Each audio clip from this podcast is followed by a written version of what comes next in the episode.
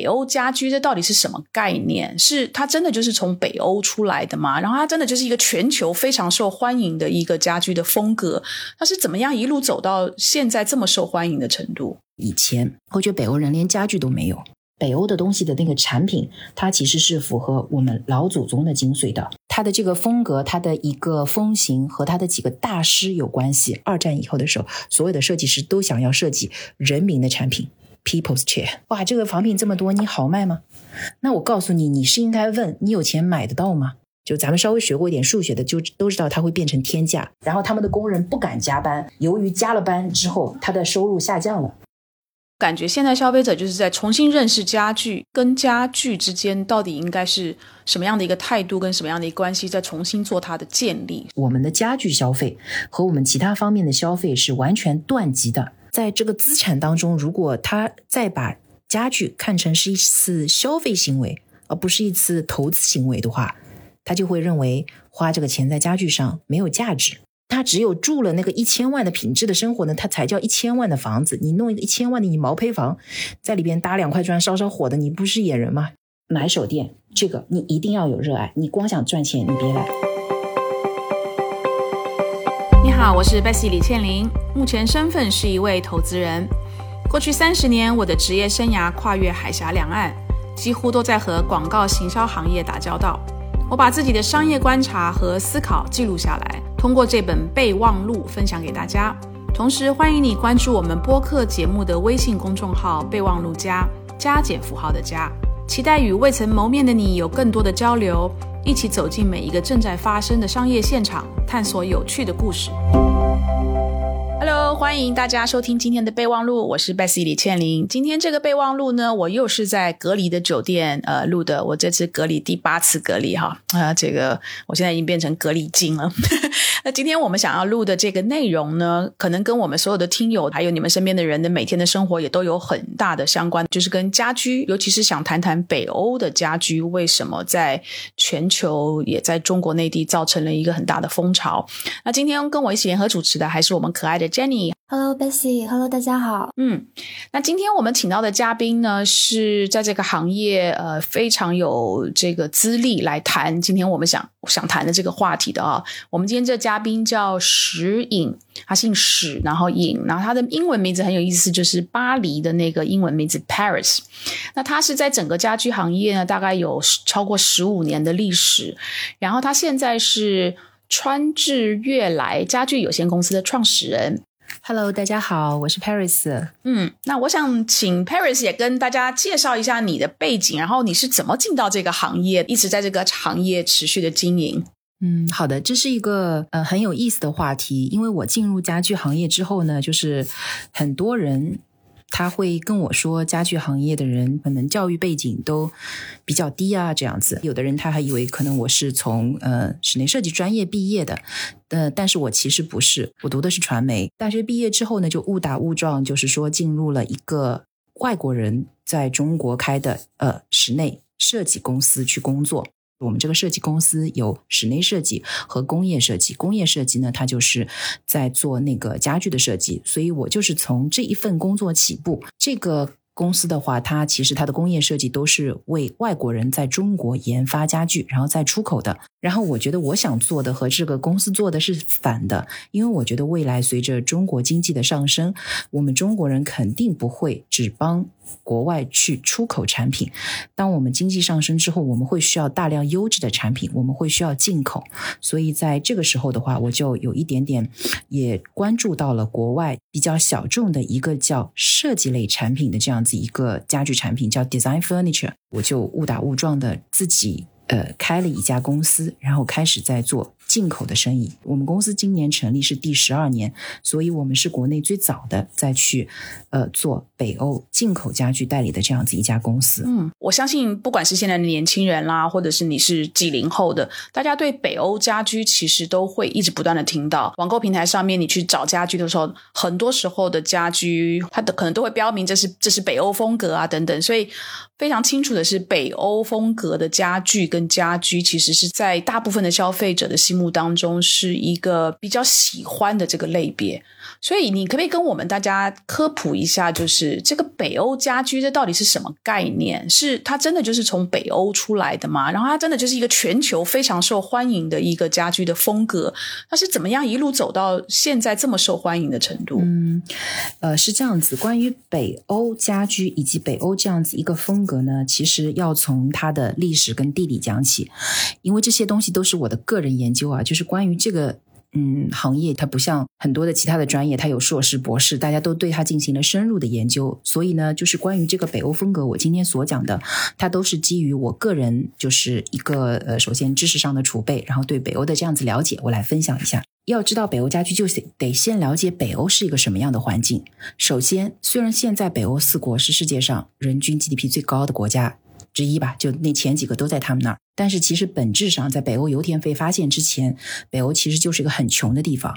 北欧，比如说丹麦，它是个农业国。嗯，我觉得很多人都没有想到吧，丹麦是个农业国，觉得发达国家都不该是农业国，对吧？我们仅就欧洲来做对比的话，北欧和南欧有非常大的差异。南欧它有宝石，对吧？海边可能你随便挖挖贝母，所以在它的一个家具上，我们很早的时候就会发现。可能它老古董啊，上面还会有镶嵌这样的东西。北欧本身资源是很贫瘠的，一九零零年以前，我觉得北欧人连家具都没有，所以它更加不可能有那种就是咱们古董的，像法国的黄金期的那种宫廷啊、王室啊什么的。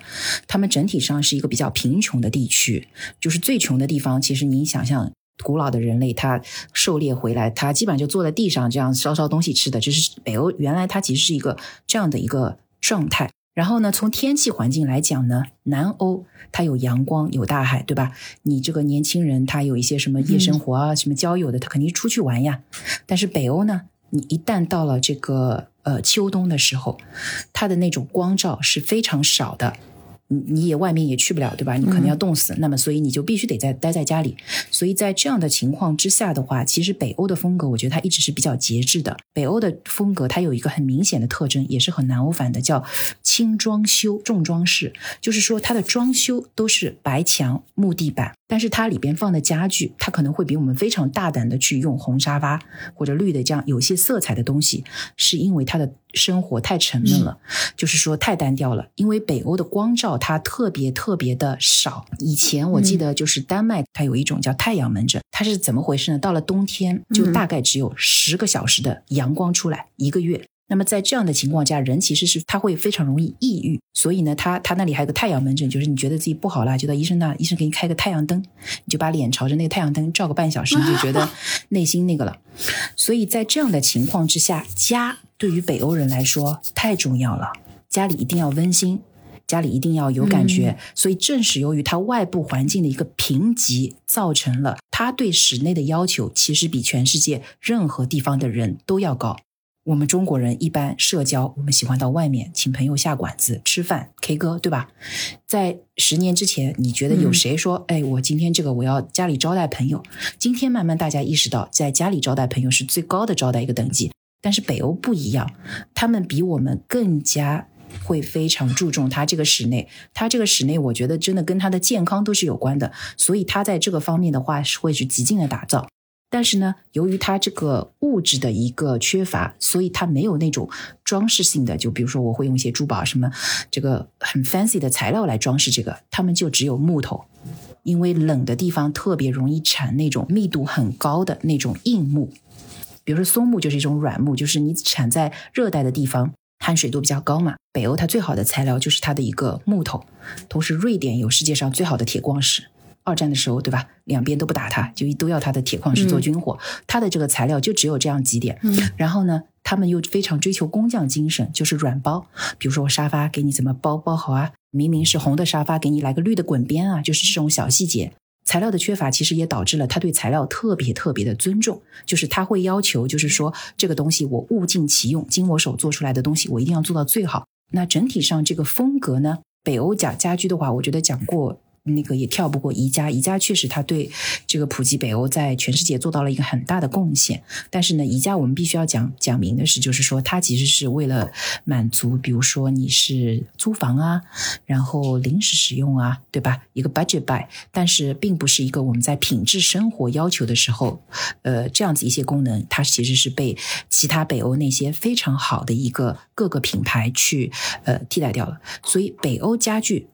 它呈现出来的这样子一个特点，今天可能大家看到的就是一个装饰，不是那么强烈。就比如说，不会有很多的像法国会有护墙板啊，英国会有壁纸啊，就是类似这样的东西，它都几乎比较少。它所有的这个东西，它都体现在室内每一件家具或者装饰。我举个最简单的例子，光源，我们 Louis Paulson 北欧最好的品牌之一，就他的人过来给我们培训的时候，他问我们说：“你知道我家里的客厅？”有几个光源点嘛？就咱们只要有一个点是发光，就叫一个光源点啊。但是比如说一串射灯三个，那我们叫一个光源点。然后我们大家就极尽所能的猜了，就六个、八个、十个了。然后他告诉我们是十七个。光对他太重要了，他在大部分时间待室内，他可能下午三点就没有太就是没有那个了。但是如果你家里可能一进去客厅就一个大灯，对吧？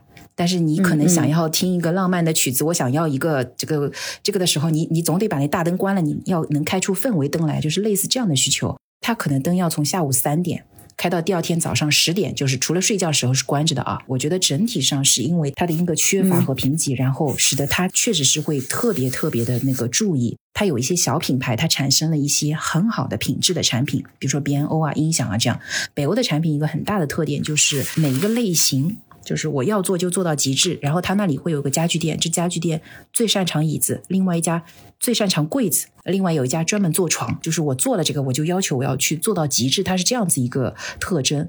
我们中国人之所以他现在喜欢这样的风格，和我们特别是疫情之后对家庭的回归是有很大的关系的。嗯，然后呢，就是全球范围来讲，大家会更加注重品质本身，而不是注重它那个浮夸的表面。我想要去寻求我自己内心一个真正的我喜欢什么。我想要什么样的生活？这样子一些疑问的时候，他经常容易就找到北欧的某一个小类里边去。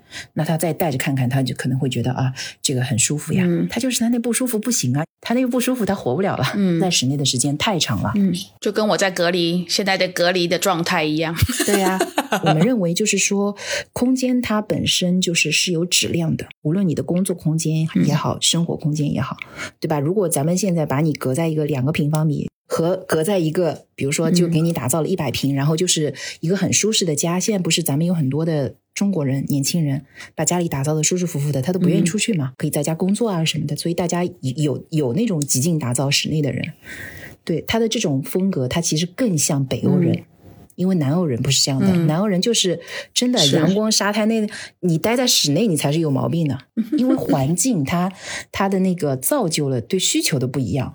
北欧人他是其实被迫的，他打造出了这样子一个室内比较舒适的系统，然后是真正直接去触达人本身的。这样的东西流行和成为未来趋势，这个是肯定是毋庸置疑的。我很好奇啊，就是当然就像您刚才分享的，就是它的它的起源是因为它有北欧这几个国家的实际上的，就是说环境啊、地理位置驱使他们在选择，比如说室内设计的时候的一些，比如说颜色都是比较亮的颜色。啊，因为他在待里面时间很久等等的，可是别的国家，就是北欧以外的国家的消费者，他并没有那样的一个实际上环境的不良的条件。你觉得他是触动到就是北欧以外的国家的这些消费者的什么东西？为什么大家会这么的喜欢北欧的这个设计的风格？北欧它的这个风格，它的一个风行和它的几个大师有关系。那是在二战以后，主要是一九五零年以后。呃，这个是一个什么时代？这是一个二战以后百废待兴的时代。欧洲你也知道，他们是战场。那丹麦的雅各布森，对吧？那他是犹太人。这个德国人进进攻丹麦的时候，他还被迫往那个瑞典、挪威那边更北的地方去逃呢。所以二战以后，他迎来了一个建筑师的黄金期。他其实是涌现出了北欧，他有很多的一些建筑大师。但那个时候没有材料，所以那个时候的建筑大师的话，什么东西都要自己设计。然后这样的年代就是再也不会有了，就是你的那个家具，比如说雅各布森，他曾经设计了，就是在二战以后，当时航空业兴起嘛，丹麦哥本哈根缺一个高档的酒店来招待那些能坐着飞机来旅游的客人嘛。那人家都能坐着飞机来旅行了，那那个酒店档次肯定得上升嘛。那建筑师的话，他就去设计了这个 Sasori Hotel，然后在这个过程当中，他设计了建筑毋庸置疑，室内他还设计了灯具、家具，他设计了这个门把手。他设计了水龙头，他设计了餐厅的刀叉，他还设计了餐厅的 menu。然后这些产品，他最后都进入了一个一个的产品品牌，就作为工业设计品。然后在二战以后呢，这一帮丹麦。建筑师他特别特别的有名，然后这些人把北欧设计又带向了国外，特别是美国。美国那个时候其实就呃特别推崇丹麦的一些设计跟产品。那丹麦当时所做的一个事情，就是我们中国在一二十年前做的事情，非常普遍，是什么了？外贸出口，就是说他自己那个木椅子做的很好嘛。那世界二战以后，到处都是百废待兴，因为不打仗了嘛，大家都想好好过日子，对吧？那过日子先造楼嘛，路什么铺起来，楼造起来。这个过程当中涉及到了大量的基建，然后就是这几个设计大师，他把丹麦的这个美学。带到了全世界各地。今天北欧设计之所以有它这样子一个地位，也并不仅仅是因为说啊，我这东西造的好舒服，是因为它有那些大师。北欧设计、丹麦设计在二十世纪的五十年代、五六十年代，那是绝对的，就是说是家具行业的这个高地，无出其右。如果你去研究一下那些意大利品牌的这个历史，你就会发现，就是丹麦它有很多的一些那个设计。中古的那种大师，说得上名字的阿纳雅各布森、汉斯瓦格纳、布奇莫根森，包括美国的伊姆斯夫妇，其实人家也会说他是北欧北欧设计风格，因为他们的风格其实是相近的。可能伊姆斯夫妇还特别典型，虽然他们是美国人，在二战以前，所有的家具都是很土很土的。我们可能一些最差的那种木工厂做出来的木沙发、木凳子、木床。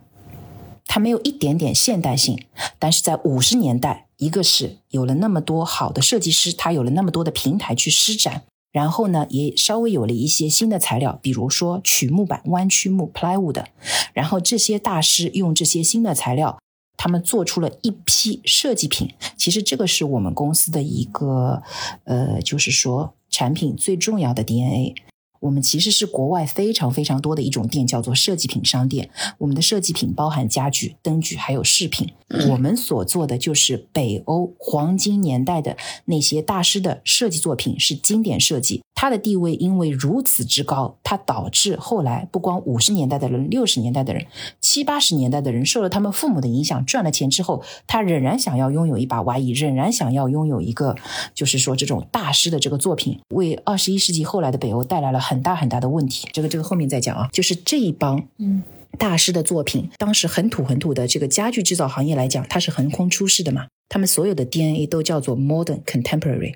它是现代家具、现代材料，所以那个时候的黄金期，所有的一些大师，主要是北欧的那几个人，以及美国的像伊姆斯夫妇。意大利的话会有一些是比较弱的。意大利家具它真正崛起是在二十世纪的下半世纪，是在一九七零年到八零年左右。那个时候呢，北欧因为一直吃老本，推崇就是老的东西。反正大家都要买老的，年纪轻的嘛，就是一点都出不来。包括那些老的，他可能有的都去世了，对吧？大家还买他的东西，就认可那个老的。然后呢，意大利家具呢，它抓住了又一波材料的一个这个风潮。这些材料包括玻璃、不锈钢、亚克力、塑料。你仔细看，丹麦的东西是没有塑料的，但是意大利人他拥抱了这个潮流，然后意大利家具就一下子兴起了。所以现在。鼎盛的意大利家具，随便什么 B N B 啊，一些什么东西，就是五十年历史。北欧家具其实它没落了，而且由于大家都在用那个老的设计，学设计的年轻人一点前途都没有。然后其实现在我们看到的一些新北欧，比如说黑亚木头这样子的，它其实是二十一世纪之后，北欧的一些国家意识到了这个问题，他们才开始呃鼓励。设计学院的年轻人，然后呢，推广年轻人的东西，新北欧再带起来，然后他们同时又避免掉了原来经典北欧产品的一个弊病，就是贵。因为你想，就是再再怎么的东西，我每年得涨个价吧？什么东西涨个五十年？你觉得呢？对吧？就咱们稍微学过一点数学的，就都知道它会变成天价。但是其实当年他们设计的时候，二战以后的时候，所有的设计师都想要设计人民的产品，People's Chair。People's Furniture 就是这种，他们都是选用最便宜的材料，Y 的纸绳什么，当时都是这么出来的。但是经不起它变成了经典，人人追求，价格就上去了嘛。所以现在的一些北欧家具呢，就是市场他们就做出来这种，同样也是有设计感，但是 affordable 的。这个其实是这一波把真正的一个北欧又带到了全世界各地。北欧它之所以会大家都喜爱，或者还知道，是因为学设计史的人。因为它有它这个经典地位在，所以北欧设计的地位仍然是非常高的，而且特别是这些产品都是仍然在售卖的产品。同时呢，二十一世纪之后的它的一些新的品牌啊，呃，又去把它的价位。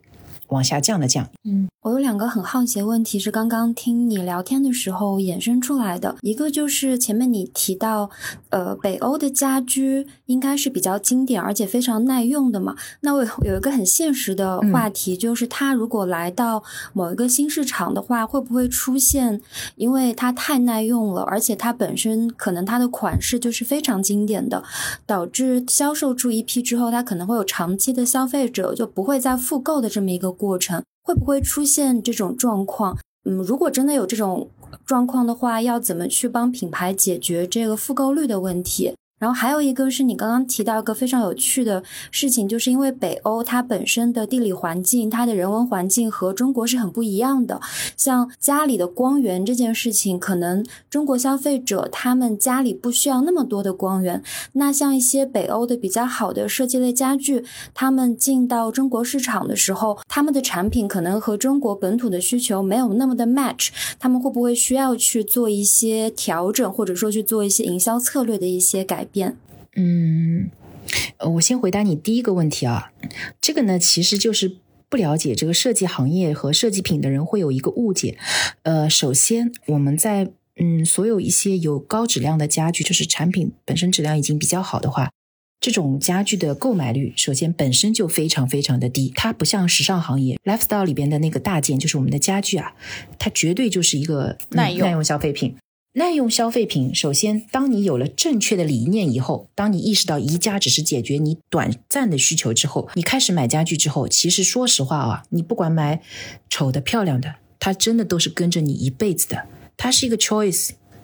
它是一个我们品牌给我们培训的时候，英英文材料我就说一点英语啊。他是说你是买了这件家具，you purchase something to live with。当他来到中国，我只了解中国啊，我们这么大一个市场，这么大的一个人口数据，很多人会觉得那些经典的东西，比如说一个牌子过来，它有一些七十年的历史的产品，它也会有一些新品，是不是我们中国人会更喜欢新品啊，或者便宜一点的，或者怎么样？但是。经过这个差不多十来年在中国市场沉浮，我可以告诉你，现在的状况是，所有的人都想买经典品，所有的人就是像那个 L L V 以前有个什么 Never Full 啊这样子，L V 肯定不认为 Never Full 是它最好的产品，但是呢，它可能有一定的特征，就是说或者它最知名的这样一两件所谓的烂大街家具，它其实也是一样的，所有的人他不敢冒险的时候，他都都想算了，这这是最好的那个，对吧？我就买那个。所以你所担心的那种出来时间最早的，它会是一个低频没人买的，那你绝对是多多余的。我给你举两个例子，Eames 夫妇的 Eames 躺椅，对吧？它仿品那么多，我们每个消费者都替我们担心，说哇，这个仿品这么多，你好卖吗？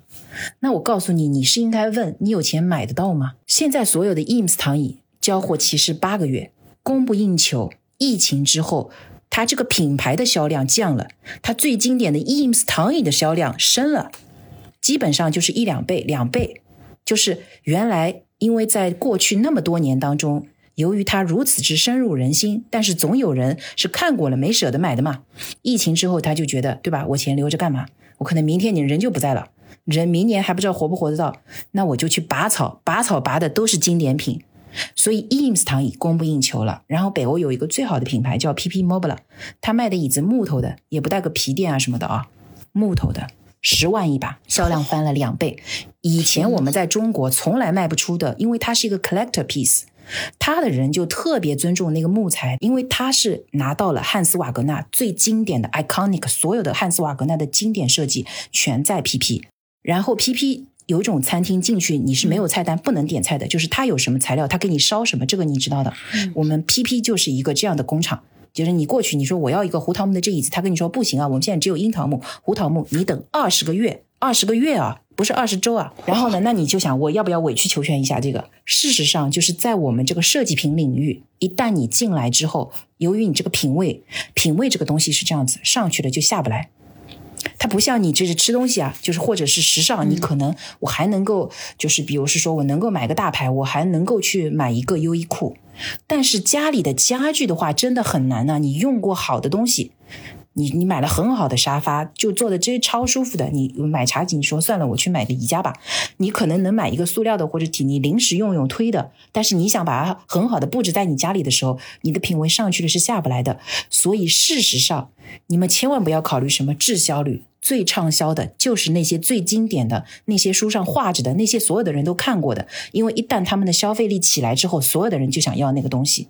他心里长过草的。哇，Ims chair Ims 躺椅要等八个月，Ims 躺椅等八个月。我现在跟大家讲一下那个 Ims 躺椅哦，Ims 躺椅是什么呢？就是可能大家都会在一些电影啊，或者是说一些谈这种室内装潢的杂志上一定都看过。它就是一个大部分是一个皮质的哦，就是你坐下去它是。呃，可以往后稍微倾斜一点，然后它一定会带一个，就是能够让你放脚的那个另外一张小张的椅子，它就是一整套的。这个这个就是这个 IMS 椅，对吧？对，这一套椅子，咱们中国人，我觉得一半以上是见过这个椅子的，嗯，对吗？它是全球销量的上涨。对，同时中国销量也是上涨很厉害，因为这种作品本身就不是特别多了。但是 IMS 躺椅它能卖，绝对不是因为好看，而是因为很多人在书上看了 IMS 躺椅，觉得这东西，哎，为啥这么经典呢？到我们展厅有对吧？躺一下，哇，好舒服啊！我从来没有错过一张比这个更舒服的椅子。那些著名的设计师都说过，一件好的设计，功能，功能，功能啊，永远是功能第一。所以当你去做了这个很好的这个东西之后。哇，这个椅子它就是最好的，这个躺椅就是最舒服的，你干嘛买那二舒服的呢？就是这样一个最最简单的一个道理，其实是买得起了，对吧？相相比 PP 一把木头椅子啊，扶手都不带的，其实就是光背和一个凳面的这样子，十万一套 IMS 躺椅五万，是不是白菜价呢？对吧？就是类似这样的东西的话，就 PP 销量当然更少，但是 PP 的就那几个工人在丹麦的，就是拼死在做这个瓦格纳的这个东西，也做不过呀。现在交交期越来越长，我们一定就一年的。所谓的畅销就是供不应求，就是需求超过了它的可生产度，所以真不存在滞销的问题。所以大家现在其实也非常好理解，有一些品牌最好的那个牌子，人家是不在乎进中国呀，人家其他地方卖了也来不及卖呀。中国的经销商的话，现在能够给他们贡献的这个数字还是虽然在增长，但是还是绝对小的。但是呢，我们非常看好这个未来的这样子一个市场。我们因为经常有。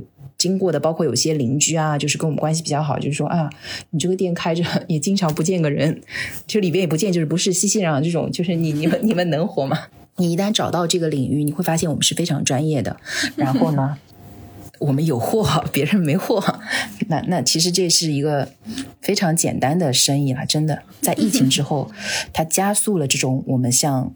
成熟市场的一个转换，你不你的客单价比较高，所以你不需要大量的这个人流，应该是做不完的生意的这样这样的一个节奏，供不应求的。像设计类家具，它。呃，应该是和常规的消费品行业很不一样，对吗？这个行业其实它本身就是一个客单价比较高，然后嗯，更加像是艺术收藏品行业的那种感觉，对对对，是吗？对，我觉得我们从就是说，呃，我们我所在的这个很小的设计类家具这个行业的话，我觉得它是一个情感类消费，它不是一个就是刚需的那种家具的那个行业。当然，我们讲到整个大的那个北欧嘛，就是说你里边高端的、中端的、低端的，它都有一些东西是可以去符合这个消费者的需求，可以去找到的，因为它整个的精神脉络其实是一样的嘛。嗯。然后呢，我们又是做了当中最高端的那一个，它其实就是对于人的经济条件有一定的要求，但是其实不需要最有钱。但是呢，我们国内呢，现在呢，就是我不知道你们有没有注意到，我们的家具消费和我们其他方面的消费是完全断级的。我们在奢侈品消费、食品消费、中产阶级，那绝对我觉得都是顶级的，就是有什么东西，对吧？可能给孩子吃的、用的，全是最好最好的。但是论到家具到家里的这个呢，人的认知啊就非常非常的低。您的意思是说，消费者对于家具的品牌？或者是说各种材质的了解不够，是不是这个意思吗？又跟历史有关了，因为我们之前还是可能太穷了。因为家具消费这个东西的话，它是一个跟生活有关的，它一般会有你的上一辈人教给你传承，其实出现了一个断层嘛，战争啊什么的。那抗战也不是我们自己要要去打仗嘛，那日本人来打我们嘛。二战这个，他把这种东西都给就是说打打断掉了。然后战后的话，一个新生的国家就跟一个新生儿一。样，嗯，都是刚需的东西先上，那还有什么生活品质呢？对吧？能吃饱不错嘞。这个是我们中国就是说所面临的这个状况。但是奢侈品大家其实已经买起来了，家具的话，你不要说奢侈级别了，真的能买个宜家，我就觉得应该不错了。然后呢，它的这种风格，它又比较接地气，比较容易接受。但是我们现在的这个北欧呢，就是特别特别的断层，因为我有的时候也其实不太能接受人家说北欧觉得你就是便宜的、啊、低价的啊什么的，因为你材料不多嘛。但实际上，其实说，就说中国的这个家具其实也是有悠久历史，只不过中间经历过的，就像你讲的一个断层。我感觉现在消费者就是在重新认识。重新认识家具，以及重新跟家具之间到底应该是什么样的一个态度，跟什么样的一个关系，再重新做它的建立，是这样吗？那我因为我在想，就是从您就是成立的公司，还有就是你之前跟一些国外的品牌的合作，我相信你也跟国内有非常多的这个本土的品牌有过一些的交流啊、合作啊等等的。那就是说，对于新时代的消费者，让他们重新认识家具这件事情，让他们重新去看到底家具在他家。里面以及跟家里面的人之间应该什么样的关系？尤其是在疫情之后，大家花在家里的时间实在太多，所以重新认识家，重新认识你在这个家的环境里面应该要有一个怎么样的一个一个互动的关系。那所以怎么在跟消费者之间的这样的一个沟通交流，都用什么方式呢？因为我觉得我普遍的来看，家具或是家居这个行业用的营销的手段还还是比较老旧，比较传统。甚至很多的就不太做营销，那这个这个要怎么样帮助我们的消费者去去重新认识家居或是家具这个这个品类呢？我我先讲一下你刚刚讲的我们中国的这个历史啊，因为这个的话其实就会回归到我自己为什么来代理北欧家具这样子一个终极的问题上来。我们中国当然有很好的美学。然后呢，有家具，有一个地方，嗯，叫做上博，嗯，上海博物馆，大家都知道那个天圆地方的那一个人民广场的那个上海博物馆。我如果没有记清、记错，应该是在四楼，因为它已经关闭很久了。有一个叫明清家具馆，在那个里边，你可以看到我们中国历史上的家具，一个是明朝，一个是清朝。明朝是一个汉文化的一个朝代，清朝是一个少数民族的朝代。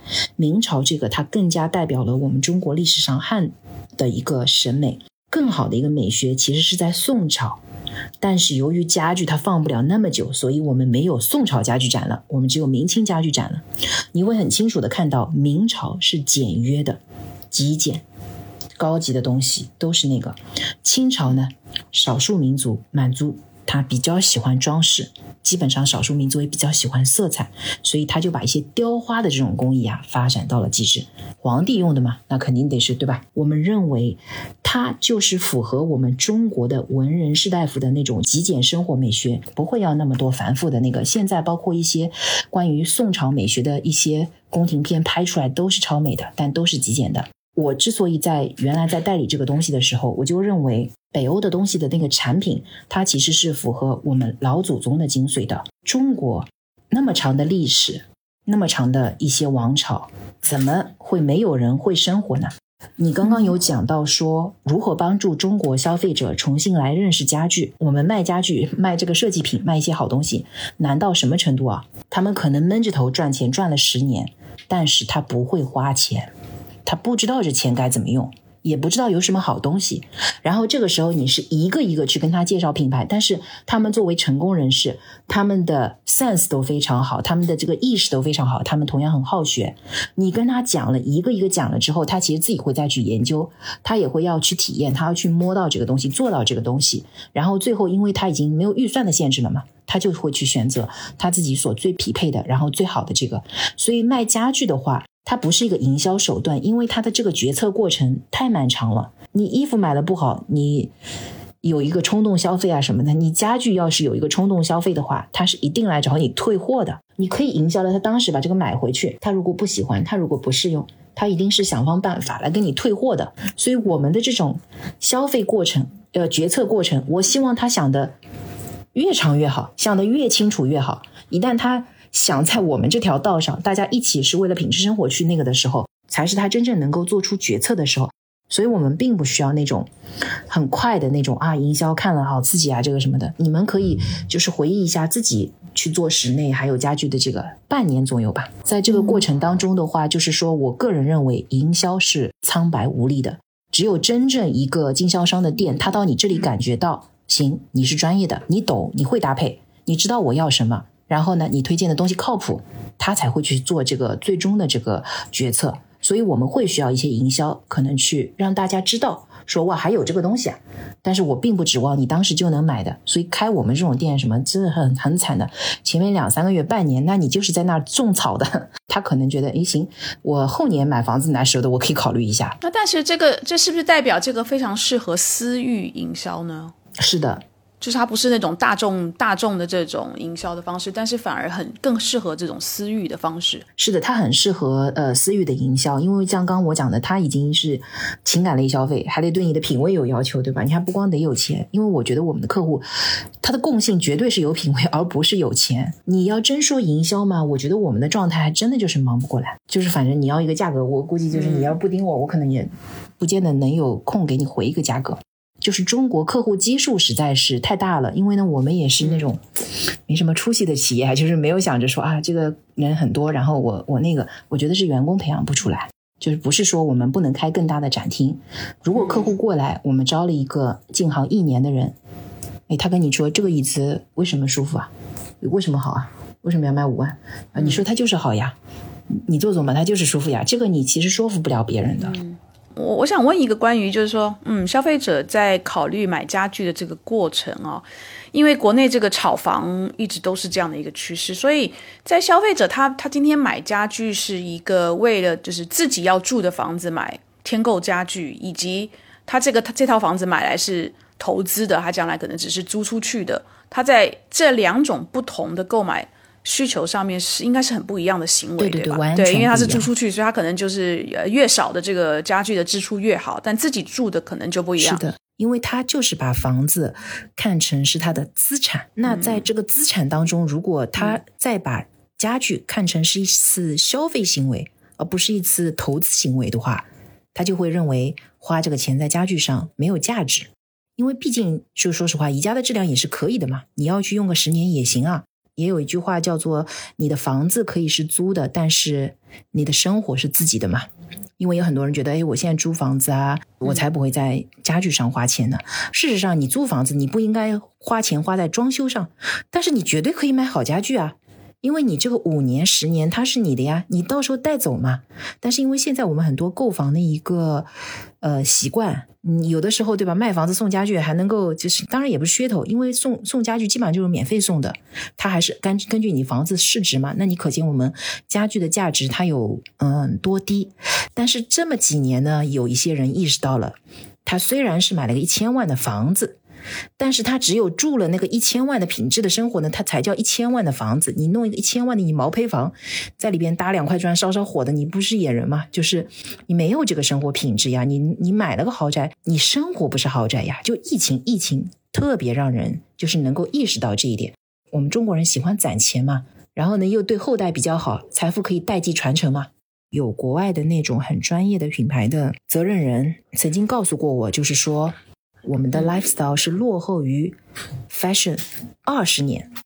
就我在做这个的时候，因为有高人指引，所以即便中国的环境再惨烈，我也我也是抱着希望的。然后我觉得疫情，它很明显的加速了这个方面人的思想上的这个。转变，呃，如果你能自己把自己过得好一点，让你周边的人过得好一点，我们作为小小人物的这个这个使命就达到了。然后我觉得我们中国人现在很多人在经历着这样子的一个转化，就是钱到底是什么？如果你的钱只是钱的话，就是没有用啊。我觉得任何的。嗯企业或者怎么样也好，他是真正的去做一些好的产品，然后他是致致力于给你提供生活的一个品质便利性的这样子一些，他们以后都能做得很好，只要你。只要你的价格也稍微匹配一下啊，就是不要弄得太吓人的那种。我刚刚其实想问一个开店相关的事情，因为您刚刚也聊到，呃，我知道其实川之悦来它并不只是一家买手店，但是我其实也是最近发现上海开了非常多的，我会把它叫做是家居买手店。呃，我想问一下，像这样一个可能它这个呃周转资金会回笼比较慢的这种店铺吧，它是一个怎样的营业模式呢？他们的选址啊，门店。陈列，或者说是如何去选择自己要引进的品牌，是不是有自己的逻辑的？可能大家其实已经很熟悉时尚买手啊，或者说是其他的买手，但是你的意思是，听众的听众当中不仅是有想买家具的，就是还有人可能是想要开一个家具店的，这样子是吗？对，可能就是对这个行业会比较感兴趣。如果你的答案是为了挣钱呢，我劝你千万不要来，这个行业挣不到钱。我不是说劝大家不要进来，因为首先它是一个。非常重的行业，它是真的重啊，它它体重都重，它体积都大。嗯，你的仓库以及你的门店的这个东西，它是一种非常 heavy 的模式，所以我根本不看好有一些人就是呃投这个行业，然后希望赚多少多少钱。这个行业而且非常的缓慢。我们呢其实更加惨一点，我们是经销商，我们这个品牌我们是要帮他全品类推出的。然后买手店呢，你也不要以为说你的品味就很好，你买的东西人家都很喜欢。家具和家居品，它真的是一个非常 personal 的一个业务，然后它非常的个性化。比如说，其中有一个颜色，color is very personal，但是你选的一些东西总得有颜色吧？一旦论到颜色这个行业来讲，你就能说红的是时髦的，绿的是土的吗？你不能。然后你的消费者那么多个颜色，还有那么多中间色，对吧？你也不见得你这次的品味就是大家都能够接受。所以我。我认为本质上，至少在现在这个年代，就是你去做家居买手店的人，你一定要对这个行业、对设计是喜爱的，对家具是喜爱的。我做了家具这个东西，我是实现了家具自由，并且我先生其实事业也非常非常的成功。因为我必须把这个告诉大家，以以免大家认为说啊，这个女性企业家非常了不起啊，靠家具这个实现了这个，不是，千万不要这样误解。但是你一定可以实现家具自由。如果你是很喜欢家具的，也很喜欢家居品的，你想想，对吧？你爱用啥用啥，P P 这十万的，对吧？反正我们也无所谓，这库存多的是，因为我们也没有卖意大利那种什么很疯狂的几百万一件的。那那我觉得什么十万以下一件的，仓库里多的是，对吧？就看看库怎么样，哪个喜欢拿回来用，仅仅就是实现了家具自由。但是我认为家具自由它也是一个非常大的自由，这是很多有钱人都实现不了，因为对他们来说家具确实贵啊，一买这么几百万下去了。当然，由于我的经验，我我应该能发现更多的。其实真的两三千块椅子，我觉得真的很好的塑料啊什么的。我对材料没有歧视。买手店这个你一定要有热爱，你光想赚钱你别来。上海是一个非常包容性的城市，选址一定非常重重要。对零售店来讲，你的陈列非常重要，然后你自己的一个美感跟品味非常重要。当然，你的买入价格其实也非常重要。其实对于买手店来讲，它已经没有买入价格这个优势了，因为好的价格都在我们这种大代理手里。从代理商角度来讲，我是我所知道的比较知名的几家店里唯一的一个女性，所以它还是一个传统的商业市场。然后我们是因为看的比较远，所以我可以早于别人先拿到这个产品。比如说安藤忠雄椅，我们是全国独家，但是我这个全国独家是前一两年拿的，那时候安藤忠雄椅根本安藤忠雄不好卖。但是你全国但凡搜安藤忠雄，你会发现有其他经销商也找我们分销的，那就只有我们这个。然后呢，它就跟 IMS 躺椅一样，我觉得它一定有未来，并且它价值一百年之后肯定值钱。然后我们现在还能卖安藤签名版，对吧？毕竟 IMS 躺椅也没有 IMS 夫妇签名，瓦格纳椅子也没瓦格纳签名的，安藤老师还活着呀。买手店是肯定做不到，因为我们能拿全国性资源嘛。买手店的话，就是自己品味很好，不缺钱，然后呢，你就。按照自己的喜好进一些东西，你发现还有人来赞同你这个需求，还能赚点钱，能给自己买点衣服啊什么的。我觉得就只能达到这个，因为你大量的资金会在这个囤货里边的。还有呢，我觉得在一个真正的家具店里，其实你创造的是一个 intangible experience，包括你可能去了一个山顶上有一个五星级酒店，你一个非常怎么怎么样的体验。然后，如果你的这个家具店里能够让你的客户来了，能够扬起他对这个生活啊这个东西啊这么这么那个这么好这么这这样的一个激情，那就成功了。我们是有项目的，我必须要告诉大家。同时，我家里不靠这个家具店来挣钱，所以我可以坚持。那照您这样讲的意思，就是说买手店就是就像您讲，我我今天消费者不管他是。呃，B 端的消费者或者是一般 C 端的消费者，他走进你的这个卖场的时候，他的那个体验很重要。对对对，就是你能不能够让他感受到有那个设计感？您刚才讲那个 intangible 的 experience，就是一个无形的一种品味上的体验，对吧？那是不是代表对于这样的买手店，它其实就是说，这个创办人也好，或者是这个店长也好，在设计在美学方面也有一些基本上的要求呢？对对对，你是因为你的审美或者认知领先了这个市场，才有你的存在嘛？如果你还不如你的客户懂，人家干嘛到你这儿来买呢？我们其实也在要升级我们的店铺，因为我们店铺是二零一四年装修的，就到现在，因为我们后面其实一直想要在西岸扩更大的地方，结果西岸它自己出不来，那现在好不容易要出来了，就是央视啊、传媒港那边的话，就是它会有一些这个更加商业中心的这个嘛，然后我们其实就会去升级一下我们的一个 brand space，但是呢，我们也就真的也不能够有很大很大的面积，就因为租不起。消费者也明白的嘛，羊毛出在羊身上，我就每一个都给你展出来，然后弄个几千几万平的，就是目前这个市场我觉得是比较难，但是长期来讲，如果你开这个买手店，你是能坚持，你说我家是能开三代的，那那你肯定开，因为这种店呢，它就是说它到后来，它的生意会越来越好做。老客户还给你介绍新客户，嗯，我从二十级干到现在三十级，我觉得我基本上干到八九十岁，只要我活着，我店里待待，跟人家聊聊天总行吧。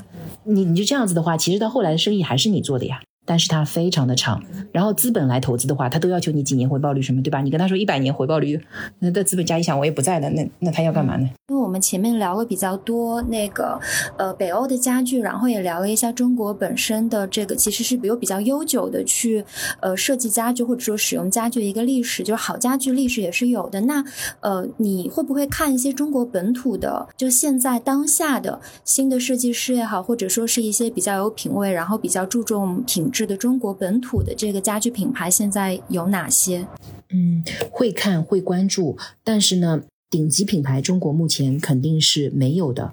所以呢，我们在代理上面的话，我们是把我们的精力花在了那些本身已经被历史证明的百来年的很好的东西。这些东西中国人还没有了解，我们是先做了这样的传播。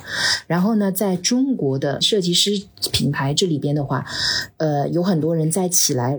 品牌的话呢，你一定是做的你自己的理念。我觉得任何行业都已经是一个分工非常明确的行业了。比如说设计，人家二战以后都是请汉斯瓦格纳设计的，也没有见那个 owner 自己在设计。你现在的话，就是说，如果你是个品牌哦，设计现在已经是非常容易掌握的一个环节，因为你可以花钱买到很好的设计。但是作为一个品牌来讲，它的生产管理还有它的设计管理这些管理的经验的话，是我们所有品牌都缺乏的，他们目前做不到。现在国外好的品牌的话，设计一定是外包的，自己的设计师只是用来对接外部设计师的，生产也未必是都是自己做的。然后现在国国内国外都有，就中国也有很多很好的 OEM 厂商，如果你能管理它，你能够从每个渠道采购到最好的质量，所以你们放在一起，这是你的本事。整个的那个就是 logistic 后勤的那些管理，包括你的产品的包装。你的包装是否设计合理，使得它能够在可能性的范围内最小，然后同时可以发往全球各地，然后也不破碎啊，类似这样的东西，其实是这种管理经验，中国目前品牌是没有掌握的。我们中国现在出来一些品牌都是设计师品牌，也就是说，这个是这个设计师自己设计的。我认为这就是最大的坑，没有这样的品牌的，什么都是自己做的。然后呢，目前的话，国内有一些比较好一点的那个设计师。比如说周晨晨，现在的话已经意识到他自己不能干那么多的活，所以他把销售已经是外包给了一个总代，那至少他给自己减了一些负担了嘛。因为你刚刚提到，像你的店也好，或是买手店也好，因为。呃，陈列的空间毕竟还是有限，但是你们的产品其实绝对大过于你们陈列的空间能够承载的物件的数目嘛。那所以，我我现在看到也不少的公司开始把增强现实，就是 AR 开始运用在了家具或是家居这个产业。你你怎么看这件事情？你们用吗？这个很好，这个很好。VI 这个东西会对它很有帮助，嗯，但是呢，家具的话，它是一个还是最后需要体验到的东西，因为我们其实并不是那种真正的做全 To B 端的一个公司。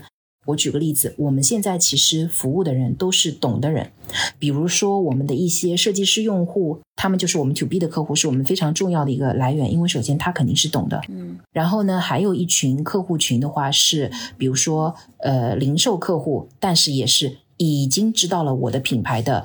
零售用户，然后你刚刚说的这些行为呢，是真正想要去做 to C 市场的人做的，也是取决于他的一个投资，就是说你这个投资的话到底是有多大。如果我觉得它是 affordable，并且你是能够做好的话呢，这个肯定是非常有用的。就说实话，我们也想在做，但是我们现在的店我们肯定就是不做了。但新的店我们做好以后，我们应该也会就是说把 VI 的那种线上展厅这样子的话，嗯，拍摄一下，因为面积也不是特别的大，也会。是，嗯，对未来的一个趋势，嗯，哎，我们来谈一下你的公司好不好？川智悦来，嗯，川智悦来，我知道其实你们除了呃，像比如说呃，你有设计师的客户，还有你刚刚讲的零售的客户以外，你们其实也有不少的企业客户，对吧？企业客户，意思就是说你们会去帮酒店啊、美术馆啊、商业地产。你刚刚好像也提到类似像麦肯锡这种，对对对，呃，就是公司里头他的这种需求，所以你们是帮他们做整体的。家具的规划，然后甚至到家具，不管是进口或是帮他找到这个物件，然后放进去他的办公室或是酒店里面吗？你这是一体化的这样的一个服务吗？嗯，其实也没有，就是说我们这些企业客户都还是通过设计公司去取得的，因为还是要设计公司先把我们的东西给设计进去，他们会让我们来建议，可能有一个预算的建议或者一个设计方向，我们的直接的业主客户。他们一般还是有一个设计顾问的，其实是会需要非常专业的供应商，然后来帮他在就是说预算要匹配啊，所有的这个美学要符合啊，风格要要要匹配啊，交货起来来得及啊，就是就一个项目来讲啊，那这种的话其实肯定还是有点要求的嘛。但是呢，我们愿意跟专业的设计师去配合，因为我们知道他已经把设计卖掉了，我们只要配合上去，那我们的东西能跟着一起卖掉，已经是没有存疑了。明白。那所以你们跟设计师之间的一个关系是？我觉得有点像是一个唇齿相依的关系，那所以设计师的风格，你要帮他从这个平面转化成一个立体的这个家具。那你们其实也会，因为你们设计涉猎到的这个家具的或是家居的这种风格的这么多年的这个变化，你也会看到一些趋势，所以你也会把一些新的风格、新的材料等等，也会反刍回去给设计师，对吗？是的，是的。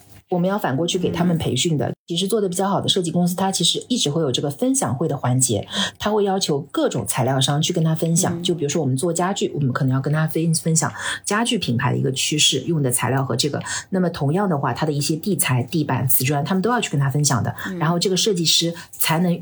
具备一个整体的这个概念，然后呢，去帮他的客户去设计出最高品质的一个室内空间来。等到再落到具体的时候呢，其实就是每一段的供应商可以再去帮他完成这个。OK，所以你在市场上观察到，是不是绝大部分的消费者，不管他是 C 端的或者是企业的？越来越多倾向于也是开始用设计师来帮他做整体的规划，然后由设计师来帮他们找物件，对吧？而不是自己直接到外面去找。对对对，是的，自己直接去找，那业主的要么他那个的时间就太不值钱了，要么就是他只是想要尝试去自己去做一次这个设计本身。但是因为现在基本上这个社会上能赚钱的人都是自己本身是专业人士，所以他们意识是能够意识到专业工作的这个价值的。嗯。我这边最后一个问题，我想问 Paris 就是你你在呃中国内地的整个的家居的市场有没有观察到一些我们这里的就是消费者的消费的趋势，或者是说市场发展的趋势是跟国外还不太一样的？你有观察到类似像这样的趋势吗？因为我做的是北欧，所以就是一样的。这个是我十几年前就选定的这样子一个方向。但是如果你是卖意大利的，那他可能会觉得哇塞，现在趋势好像不一样，现在变成侘寂风了，对吧？我觉得，因为人是绝对逃不开整个这个环境的。我自己虽然代理的是北欧家具，但是我也从来没有说过啊，这个丹麦就多牛啊，或者怎么样。因为我自己，如果一个客户来质疑我，他说丹麦算算什么？才五百万人口的国家，对吧？我泱泱大国，我要买他的家具。那这个时候，我一定要用中国文化来折服他，因为我自己认为，就是北欧的它的这种呃，相对来讲比较简约，注重原材料，然后以及真正的功能好的设计，最简约的方式实现出来的这个东西，和我们中国人的美学。其实是匹配的。我们中国人从来不是暴发户，这么长的历史，我们是有根基的。一旦我们自己就是这种文化方面能够去觉醒的话，我们的方向就是这个。所以对我来说，我是幸运的，因为我很早就想通了这样子一点。简约的东西，它一定是有一个最大的基础，timeless design 嘛。我们的应变能力是很强的。但是如果你要论到说做家具的同行们，那在十几年前，他可能会告诉你现在流行新古典；在前几年，他告诉你流行法式；在个前几年，他可能流行美式；在前几年，可能意大利的奢侈风。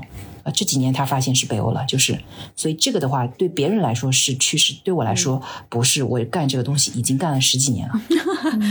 明白，所以 timeless design 可以说是经得起时间考验的设计，对吧？对的，而且有一个最重要的东西，就是它有故事好讲，这个是它绝对完败那个新设计的地方。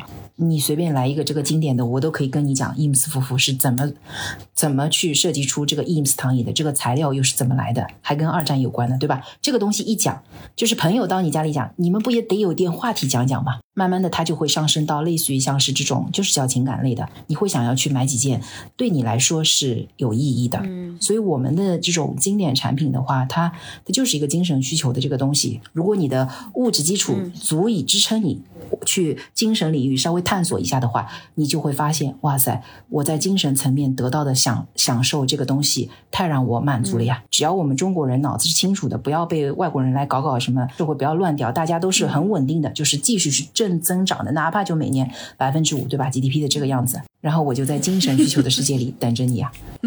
你很有眼光，二十年前就看准了这个市场，然后现在终于市场赶上你了。就搜世界名医，百分之八十出来的就是我们都有代理，我们所有都有代理，不管你最后是种草种在哪一棵草上。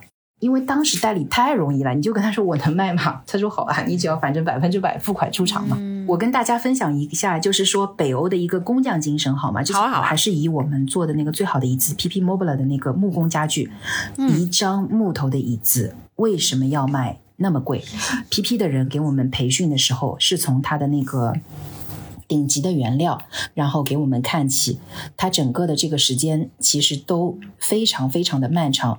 材料这个树的话，基本上都是一百年以上，然后有一些树种可能是两百、三百年，都是可循环的这种材料啊。北欧的人认为木材是这个世界上最好最好的材料，为什么呢？它的碳排放是零，甚至它是负数。这棵树在长二百年、三百年的过程当中，它从地球上吸收了我们人类或者工业排污的这个所有的二氧化碳，凝聚成这个木材。它在什么时候才会被再次释放到地球上呢？是在它成为一个废品被烧掉以后，那把火会把它身体里的二氧化碳重新再烧回地球。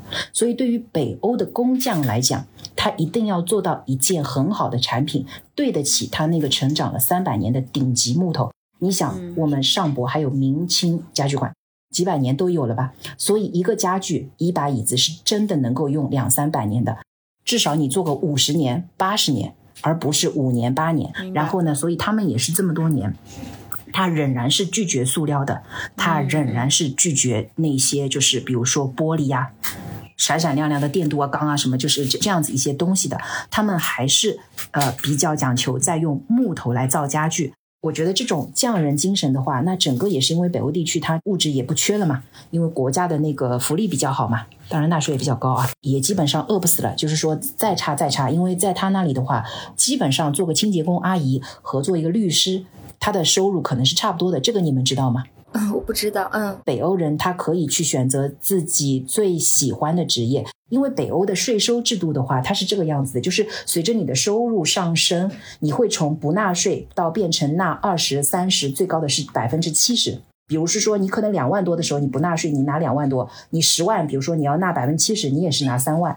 它是通过这个阶梯来平衡的，然后我可以给大家举个例子，我们丹麦的那个 Carl Hansen 工厂，它其实就是供不应求，但是他们仍然要放暑假，然后他们的工人不敢加班，因为他一旦加班，他的薪资就会落入到下一档，由于加了班之后，他的收入下降了。哦，所以这就是为什么他们都不加班。嗯，这是因为他纳了更多的税，他就是 fit into next category，就很好玩。所以就是说，工人就不敢加班了，再加我就没钱了，就是。由于他们社会福利水平，当然我觉得也是非常理想化的，五百万人对吧？咱们上海也做得到。如果说徐汇区，那政府养你们嘛，因为小政府，所以他们的人都可以去选择自己真正喜爱的工作。